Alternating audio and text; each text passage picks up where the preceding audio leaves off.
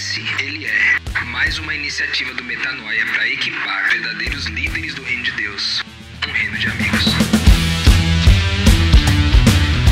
Fala galera, graça e paz, Rodrigo Maciel por aqui. Mais um episódio da nossa série O que Cristo oferece, Ele é.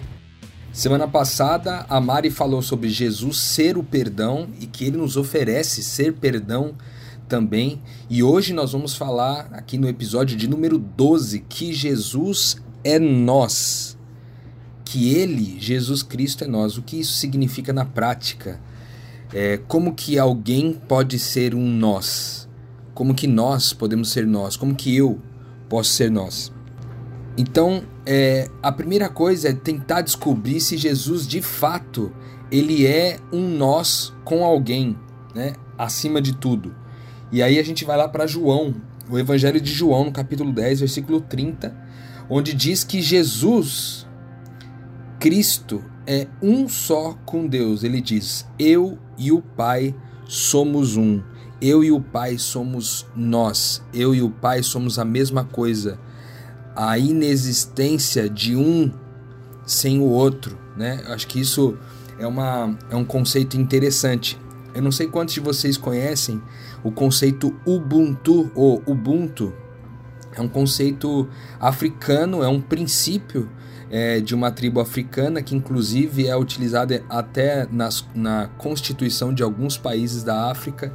Esse conceito de que eu sou porque nós somos, ou que não há humanidade na individualidade. É sempre sobre nós, né? E esse nós é um princípio a partir do próprio Jesus ao dizer aqui em João 10, 30 que ele e o Pai são um. Ok, então se ele e o Pai são nós, será que ele oferece para a gente participar desse mesmo nós?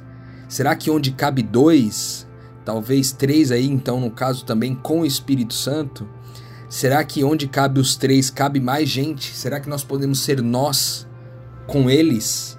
Será que nós somos um nós com Jesus? Será que isso é algo que ele nos oferece?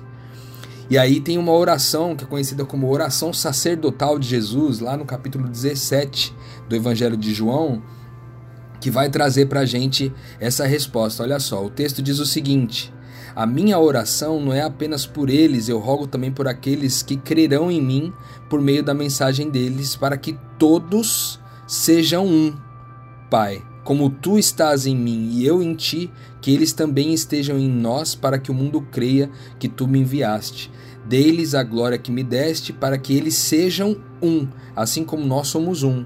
Eu neles e tu em mim, que eles sejam levados à plena unidade, para que o mundo saiba que tu me enviaste e os amaste, assim como me amaste. Olha que oração espetacular de Jesus, né? O que, que é um Deus pedindo por algo, ministrando sobre algo, intercedendo sobre algo.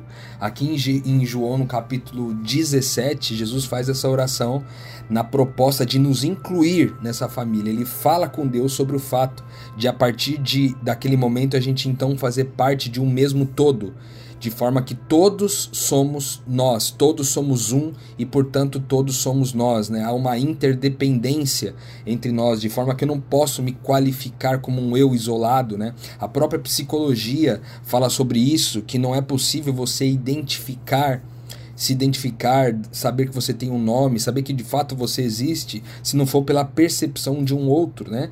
O simples fato então de perceber já nos classificaria teoricamente como um, mas Jesus fez isso de bom grado, um pedido da parte de Jesus para nos incluir nessa família. E aí Paulo vai dizer lá em Efésios para que a gente faça um esforço para conservar essa mentalidade de unidade no espírito, né? Ele fala inclusive do vínculo da paz, que a paz seja aquilo que de fato nos une, né? Que essa paz de Jesus, que não é a paz que o mundo dá, mas é a paz que Jesus dá, que essa seja a paz que nos une, essa mesma paz e esse espírito em todos nós, é, colando né, a gente uns nos outros e fazendo a gente participar não somente de quem Deus é, mas participar de quem nós somos, entre nós mesmos, essa comunidade, né? Deus Pai, Deus Filho, Deus Espírito e nós, você e eu. Esse pedido de Jesus resgata uma originalidade é, do ser humano. E qual é essa originalidade? eu não sei quantos de vocês já se aperceberam, já é, prestaram atenção numa passagem que tem em Gênesis, no capítulo 5, versículos 1 e 2, que fala sobre a criação do ser humano. Ali o, o, o texto diz o seguinte: esse é o livro das gerações de Adão. No dia em que Deus criou o homem, a semelhança de Deus o fez. Macho e fêmea os criou, os abençoou e os chamou de Adão no dia em que eles foram criados. Esse texto ali na versão Almeida, revista e corrigida, porque na versão na nova versão internacional é traduzido como humanidade, né? E Adam tem essa proposta, né, a palavra de Adão, mas aqui há uma característica interessante que Deus cria o homem macho e fêmea e chama de Adão. Ele chama de Adão não a o, a pessoa individual, né? Não a, o indivíduo Adão, ele chama de Adão a relação Adão-Eva, né? Essa relação. Tanto é verdade isso que o nome de Eva é dada por Adão. Lá em Gênesis 3:20 a gente vê isso daí, que é o Adão que dá depois da queda, é Adão que dá o nome para Eva. Então, o nome que Deus deu para o ser humano antes dele cair era o nome de uma relação, não era o nome de um indivíduo. Então, na, na, nossa originalidade, porque nós somos feitos à imagem e semelhança, esse texto de Gênesis 5 fala sobre isso, a gente ter sido feito, criado à imagem e semelhança de Deus, nós também fomos feitos relacionais. Assim como Jesus era um com o Pai e com o Espírito Santo, eles eram um nós, nós também nascemos para ser um nós.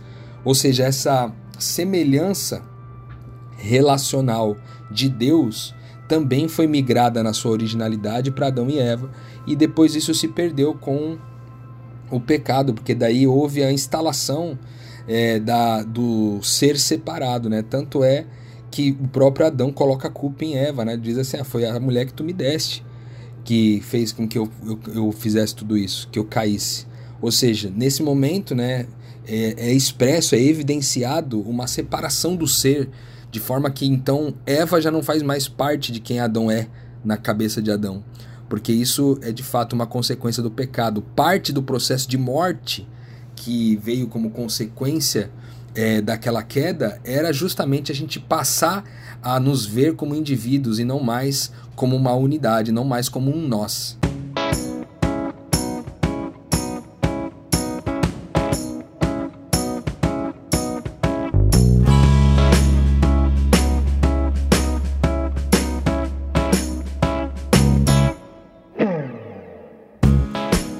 Eu não sei quanto a você, mas eu acho esse pensamento extremamente revolucionário. Assim, quando é, eu compreendi isso nas escrituras, isso falou muito alto no meu coração, assim, de forma que a gente se perdeu demais de quem nós somos, na nossa verdadeira identidade, na nossa originalidade, né?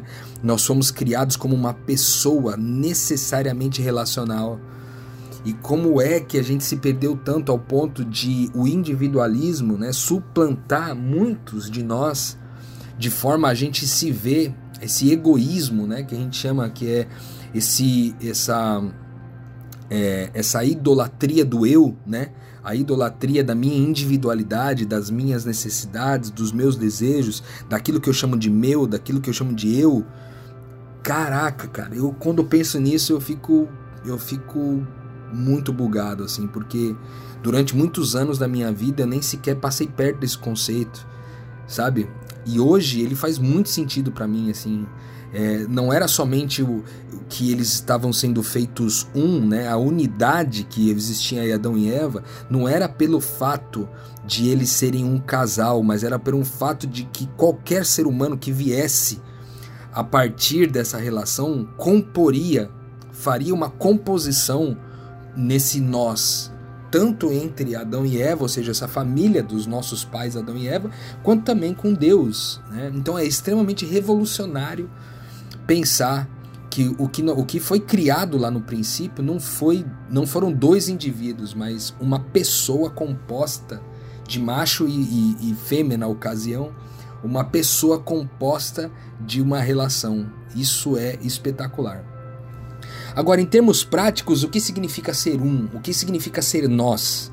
em termos práticos, porque é lógico, parece que esse pensamento é mais filosófico do que precisaria quando a gente pensa nessa questão de nós não sermos indivíduos, mas uma relação, parece filosófico demais, afinal de contas nós não fomos, nós não crescemos nessa escola, nós não aprendemos isso desde criança, nós não aprendemos isso nas escolas, na onde a gente é educado. Então isso é muito complexo para nós entendermos. Talvez a, a filosofia, essa provocação filosófica ajude a gente um pouco, mas às vezes ela pode complicar também. Então, algum eu quero trazer para vocês aqui alguns textos é, objetivos ao longo das escrituras que vão falar um pouquinho mais sobre o que significa ser esse nós aí. Por exemplo, Romanos 15, é, a carta de Paulo, de Paulo aos Romanos, no capítulo 15, nos versículos 5 e 6. Ali dá, dá um ingrediente interessante. Olha só, o texto diz assim: O Deus que concede perseverança e ânimo dê a vocês um espírito de unidade gente está falando aqui do nós, né? O nós, esse espírito de unidade. Segundo Cristo Jesus, ou seja, uma unidade segundo Cristo, certo? Assim como ele é um com o Pai, a gente também é um com o Pai, com ele e uns com os outros, para que com um só coração e uma só voz vocês glorifiquem ao Deus e Pai, nosso Senhor Jesus Cristo. Cara, aqui ele está falando que um ingrediente dessa unidade é ter um mesmo coração e a mesma voz. Para para pensar o seguinte: olha para as pessoas à sua volta. Eu não sei onde você está ouvindo esse programa hoje. É, mas olha para as pessoas à sua volta. Eu não sei se você está na sua casa, provavelmente aí fazendo um home office, ou se você está no trabalho, ou se você não está no trajeto para algum lugar, se você está correndo. Olha para as pessoas à sua volta. Agora pensa que é, na nossa origem, na origem do nosso ser, o coração daquela pessoa é o mesmo coração que o seu, e a voz dela é a mesma voz que a sua, é a unidade. Como podem ser iguais se a gente consegue perceber, por exemplo, a diferença do timbre da voz? A diferença do ritmo da batida do coração? Como que como os corações podem ser biologicamente diferentes e ao mesmo tempo ser iguais, ser um? Como que pode haver uma unidade, uma composição de unidade com elementos que visivelmente ou através dos nossos é, sensores, né, dos nossos sentidos, a gente perceber como sendo diferentes? Como que pode ser uma coisa só? E esse é um, esse é um grande mistério, é, na minha opinião, da humanidade, do ser humano que Deus criou. A gente tem a capacidade de, no visível, ver as coisas como diferentes, mas naquilo que é invisível, eles serem um só. E é justamente essas diferenças que fazem de nós um só. Né? Nós compomos um grande corpo, né? um só corpo, que a gente vai inclusive ver daqui a pouco no próximo texto. Mas o que é na prática, então, se, se não é a, a, o, a biologia do coração e a biologia da voz, ou a fisiologia da voz, que nos fazem um, o que é que tem na voz e o que é que tem no coração que nos faz um? Né? Então, é, a gente vai aprender um pouquinho mais sobre isso lá na frente, quando a gente for falar sobre idolatria, daqui a dois episódios. A gente vai falar um pouquinho mais sobre essa importância do coração para a vida da gente, mas basicamente, é, ter uma, um mesmo coração é ter é, um mesmo lugar de onde partem todas as motivações e as intenções do nosso coração. Ele é o mesmo lugar. As nossas motivações, o motivo para agir e a intenção do nosso coração parte do mesmo lugar. E isso é, as motivações e as intenções provocam uma voz, né? Porque as próprias escrituras vão falar que a boca fala do que o coração está cheio.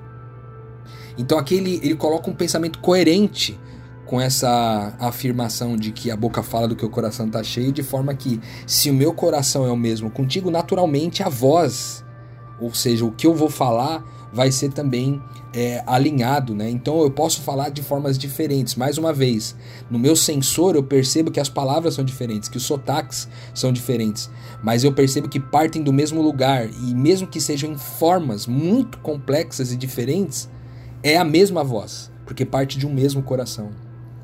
Então essa é uma, uma característica, um ingrediente importante aí para a questão da unidade, do ser nós. A segunda característica que eu quero compartilhar com vocês tá em 1 Coríntios, no capítulo 12, versículos 12 e 13, diz assim: Ora, assim como o corpo é uma unidade, embora tenha muitos membros, e todos os membros, mesmo sendo muitos, formam só um corpo, um só corpo, assim também com respeito a Cristo, pois em um só corpo todos nós fomos batizados em um único espírito, quer judeus, quer gregos, quer escravos, quer livres e a todos nós foi dados, foi dado de beber de um único espírito.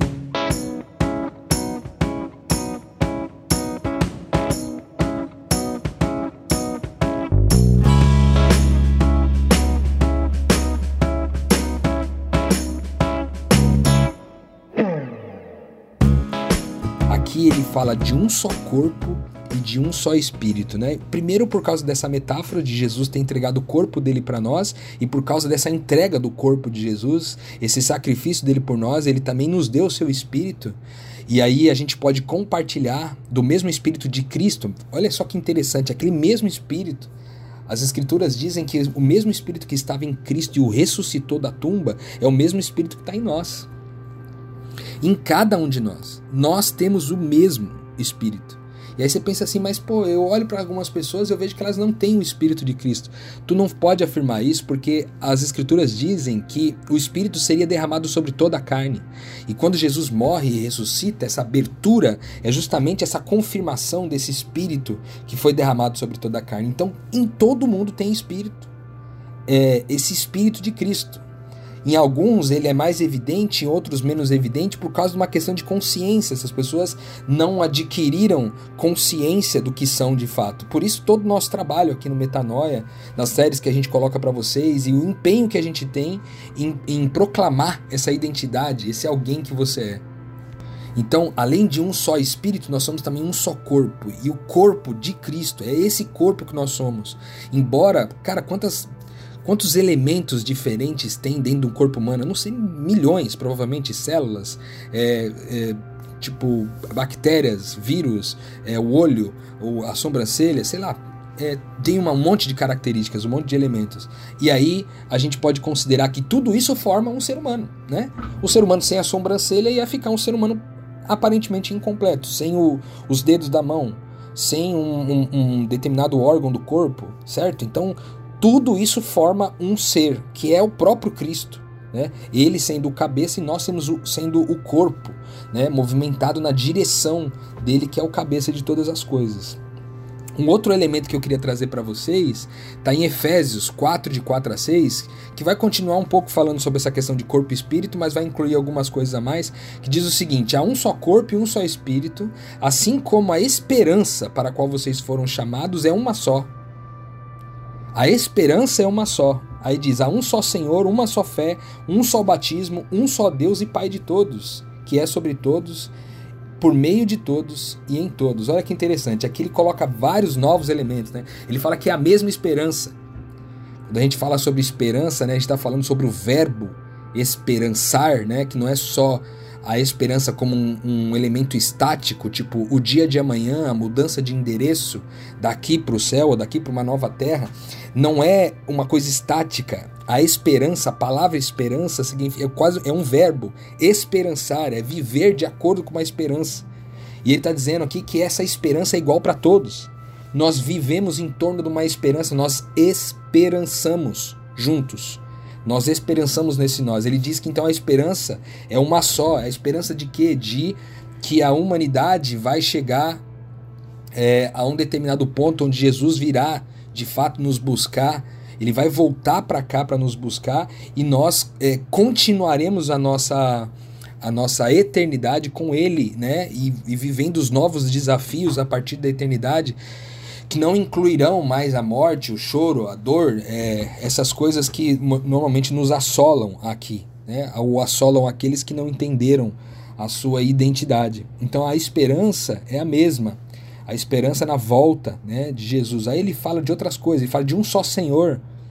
E aí o Senhor está em letra maiúscula aqui no texto, né? Ou seja, o, o, nosso Senhor é o mesmo. Todos nós temos o mesmo o Senhor. E aí, de novo, vem aquela questão das formas, né? Do sensorial. Às vezes às vezes o cara dá nome de Yahvé, às vezes o cara dá nome de Jesus ou de Cristo.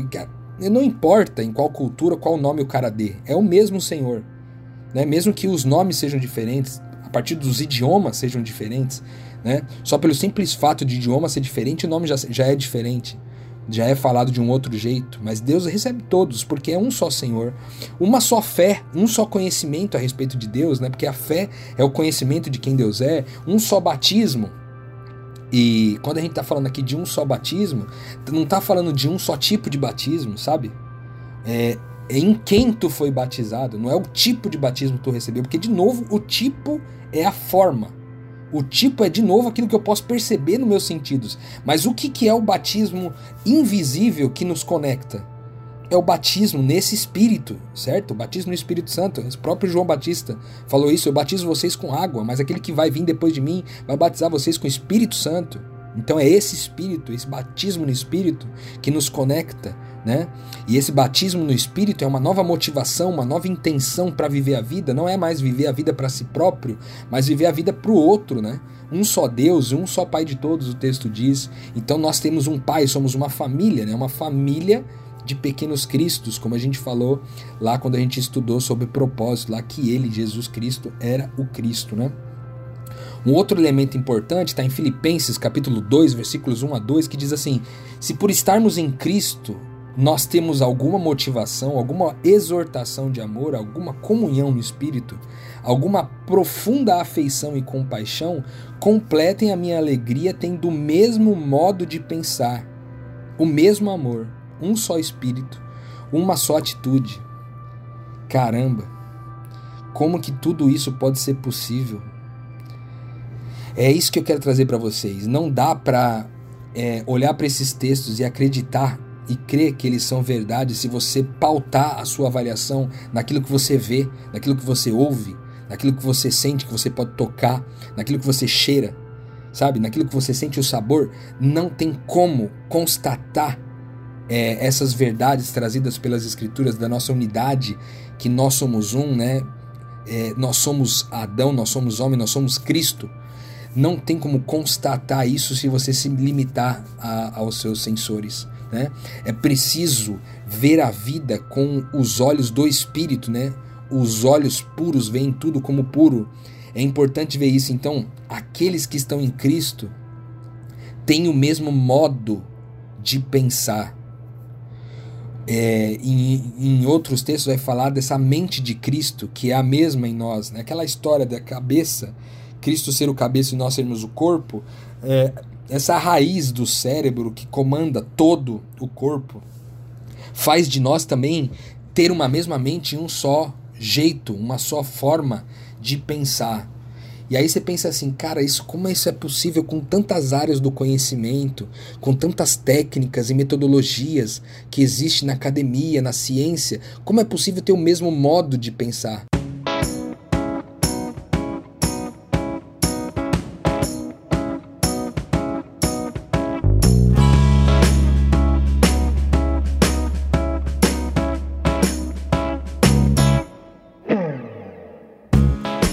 Mas aí, de novo, né, se você olha para todas as formas que existem na ciência, você vai de novo se limitar ao que você pode ver. Então, naquilo que é invisível, como que o, qual é o modo invisível igual de pensar? Mesmo modo de pensar invisível é pensar a partir do invisível. é pensar a partir daquilo que eu não vejo, é pensar a partir da fé, da certeza das coisas que eu não vejo. Esse é o mesmo modo de pensar. A gente pensa do mesmo modo como Cristo pensava, e Cristo pensava amparado no invisível, não pensava amparado no visível. Seus pensamentos invisíveis davam origem aos pensamentos visíveis. Isso parece maluquice, parece loucura quando a gente fala sobre isso. Por quê? Porque a gente, a gente é cético, a gente é incrédulo muitas vezes. Porque a incredulidade o incrédulo não é aquele que crê na informação errada. Não é aquele que crê no diabo. Não é aquele que não crê em Deus. O incrédulo é aquele que crê numa mentira. É aquele que crê na ilusão. É aquele que crê naquilo que ele vê. Entende? Então, um só modo de pensar é pensar a partir do invisível, pensar a partir da fé e não pensar a partir das coisas que eu, que eu constato com os meus olhos, né? Ali em Jeremias vai falar para a gente também que é, outro elemento dessa unidade é a mesma conduta né? De novo, um só pensamento, ele coopera com esse pensamento de Filipenses, Jeremias 32, de 38 a 39. Além desses textos todos, eu gosto de pensar muito também no Pai Nosso, cara, porque o Pai Nosso traz, ele traz uns elementos assim espetaculares a respeito da nossa unidade, né? Porque primeiro que esse, esse termo Pai Nosso, né? O, o Jesus, ele atribui na oração um Pai para todos nós, né? Ele chama o é, o pai, no caso ele começa com aba, né, que é essa palavra papai, né, e ele chama papai nosso, né, ou papaizinho nosso, ou nosso papaizinho. Ele começa a oração desse jeito. E aí é, esse nós, essa perspectiva do nós, ele vai acompanhar o Pai Nosso inteiro. De forma que ele fala: Pai nosso que está nos céus, santificado seja o teu nome. Venha o teu reino e seja feita a sua vontade, assim na terra como no céu. Dai a nós o pão nosso de cada dia. Dá-nos o pão nosso de cada dia. Ou seja, o pão é nosso. E ele fala: perdoa as nossas dívidas. As dívidas são nossas. Assim como perdoamos os nossos devedores. Os devedores são nossos. E não nos deixe cair em tentação. A tentação é nossa. Mas livra-nos do mal. Porque teu é o reino, o poder e a glória para sempre. Amém. Ou seja, é, cara, o pão é nosso, o Pai é nosso, o devedor é nosso, o perdão é nosso, a tentação e o pecado é nosso. Entende como isso é profundo, cara? Porque pensar em todas essas características positivas a respeito da nossa unidade é legal. É gostoso pensar, caramba, nós temos uma mesma unidade uns com os outros, porque nós estamos no mesmo espírito, que legal. Mas há também essa unidade naquilo que é esquisito, como por exemplo o pecado, aquilo que é estranho a nós. E como que isso se dá na prática? Se dá no seguinte, eu tô aqui muitas vezes criticando o cara lá, sei lá, o governante, o presidente do país, ou um, um criminoso, ou alguém que fez um mal para outra pessoa. Só que aquele pecado que ele está cometendo é nós. Entende? o mesmo pecado, as mesmas falhas, o mesmo desamor que ele pratica é o mesmo desamor que eu pratico. O pecado é nosso em todas as circunstâncias, entende? Então não tem como fugir disso. A unidade está naquilo que é bom e naquilo que é esquisito, naquilo que é estranho. Certo? Eu é, quero finalizar esse nosso papo sobre unidade, né? Que ele poderia ser muito maior, gente, porque a nossa série aqui ela, é, ela foi limitada em 16 episódios, mas se a gente falasse sobre unidade, a gente poderia gastar a vida falando sobre isso e a gente não ia parar. É, esse assunto é muito mais profundo até. Até onde eu cheguei é muito mais profundo do que eu estou passando para vocês, mas ainda tem muito mais para eu chegar. Esse oceano, esse oceano da unidade, há um oceano, assim como há um oceano da graça de Deus, onde uma única gota é suficiente para mudar nossa vida, há também um oceano da unidade. Há muitas coisas para a gente explorar do ser nós e não do ser eu.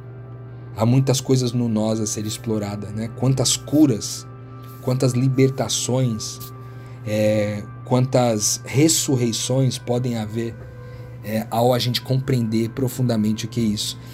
Por que, que eu quando falo de unidade, falo de comunidade, porque durante algum tempo é, a gente se dedicou muito a falar sobre a forma da comunidade, como que a comunidade se movimenta, sem antes falar dos valores invisíveis que estão por trás. Uma comunidade não pode se estabelecer é, sem uma perspectiva de unidade. Né? Ela só pode ser comunidade se ela é uma unidade primeiro. Senão ela vai ser um ajuntamento de indivíduos. Vai ter nome de comunidade, vai ter cara de comunidade, mas é um ajuntamento de, de indivíduos. É como se fosse uma rave. Para muitos a rave é isso, né? Eu nunca fui numa rave, mas os meus amigos que, que foram à rave me, me contaram algumas coisas sobre isso. Eu, eu fiz questão de perguntar e eles me disseram que é um rolê onde normalmente as pessoas estão ali numa busca individual por uma experiência individual. Vez ou outra, porque, tão, porque tem a semelhança de Deus, é, essas pessoas acabam tendo também uma experiência relacional em algum momento. Mas é, essa relação muitas vezes não significa uma unidade, né? Então a forma como está sendo buscada a individualidade, a individualidade nesse ambiente não traduz aquilo que é invisível a respeito da comunidade de verdade, da unidade. Então, é, antes de a gente falar sobre é, como os discípulos lidavam ou como que era a forma como eles distribuíam os bens, como que era a forma que eles é, se é, como que eles se reuniam, o que, que eles faziam quando eles se reuniam, ao invés de a gente gastar tempo discutindo isso, eu escolhi é, passar para vocês aqui o invisível a respeito da comunidade, que é a unidade. Não existe comunidade sem unidade, não existe unidade sem nós, não existe nós sem Cristo e não existe Cristo sem Deus. Por isso todos nós somos um.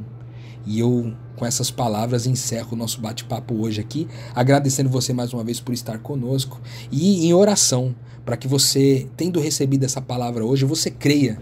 E em nome de Jesus, a partir desse momento, crendo é, nisso e arrependido da vida de individualidade, de individualismo, na verdade, e de egoísmo, uma vez arrependido, ou seja, tomando o caminho contrário a isso, você possa não só com a gente do Metanoia aqui, que a gente está junto nessa caminhada, mas com todo mundo que cruzar o seu caminho, ser um, ser um em Cristo. Amém? Que Deus abençoe vocês. Até o próximo episódio.